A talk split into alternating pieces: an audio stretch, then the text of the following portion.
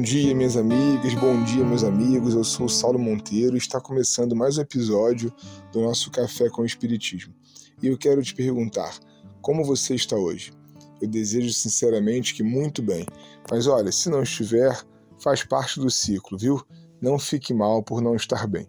Depois de um longo período estudando junto a vocês textos importantes, filosóficos de Leon Denis, hoje faço uma mudança para um outro clássico espírita francês, Gabriel Delane. Ele nasceu espírita e com seus pais frequentando as reuniões de Kardec. Há episódios, por isso, muito familiares e até curiosos que mostram Gabriel Delane desde a infância, de maneira muito natural, vinculado à atividade junto àquilo que nós chamamos de mediunidade e que Kardec chamava de ciência experimental, que ele considerou ser o Espiritismo. Essa seria a principal atuação ao longo da carreira de autor espírita de Gabriel Delane. E o livro que vamos estudar a partir de hoje chama-se A Alma é Imortal. Se trata de uma obra-prima, quase sempre desconhecida, infelizmente, dos espíritas brasileiros.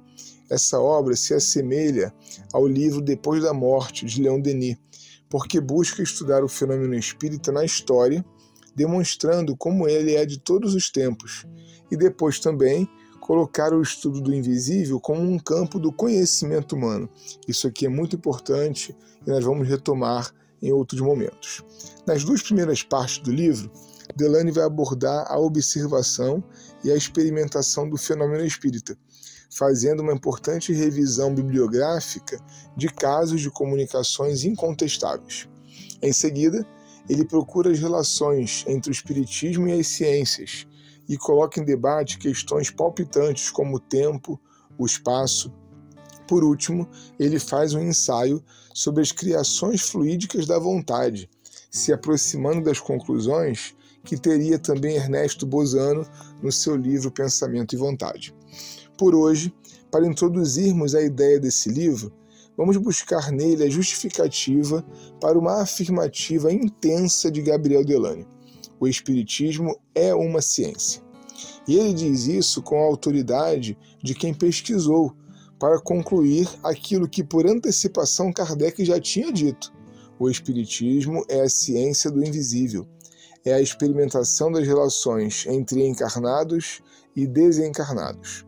Alguns que estão me ouvindo agora podem até estranhar que estamos usando a palavra ciência, porque se comparado à física, à química, fica difícil chamar o espiritismo de ciência.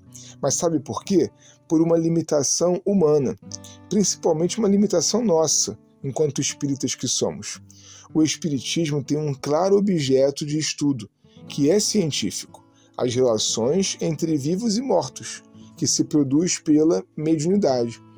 Mas nem as instituições espíritas, dão margem a experimentar os métodos, nem a ciência oficial se interessa ainda, porque nós formamos também, gente, um grupo religioso, e diga-se de passagem, muito hermético, sem abertura ou horizontalidade. Mas Delane vai um pouco mais adiante na sua justificativa, dizendo assim: uma ciência só se acha verdadeiramente constituída quando pode verificar por meio da experiência, as hipóteses que os fatos lhe sugerem. O Espiritismo tem direito ao nome de ciência porque não se há limitado à simples observação dos fenômenos naturais que revelam a existência da alma durante a encarnação terrena e depois dela. Todos os processos o empregou para chegar à demonstração de suas teorias, e pode-se dizer que o magnetismo e a ciência pura lhe serviram de poderosos auxiliares para afirmar a exatidão de seus ensinos, ou seja, minha irmã e meu irmão. Para Delane, o Espiritismo é uma ciência porque ele pode comprovar a teoria que ele está propondo para explicação da realidade. E essa comprovação vem através da aplicação de métodos aos grandes conceitos espíritas, como a imortalidade da alma, a reencarnação e por aí vai. Eu quero lembrar, inclusive, que há uma história anterior ao livro dos Espíritos, para ficarmos com um exemplo de Kardec. Antes que ele se tornasse o codificador, precisou observar o fenômeno e o fez de modo muito crítico, imaginando que fosse desmascarar algum charlatão.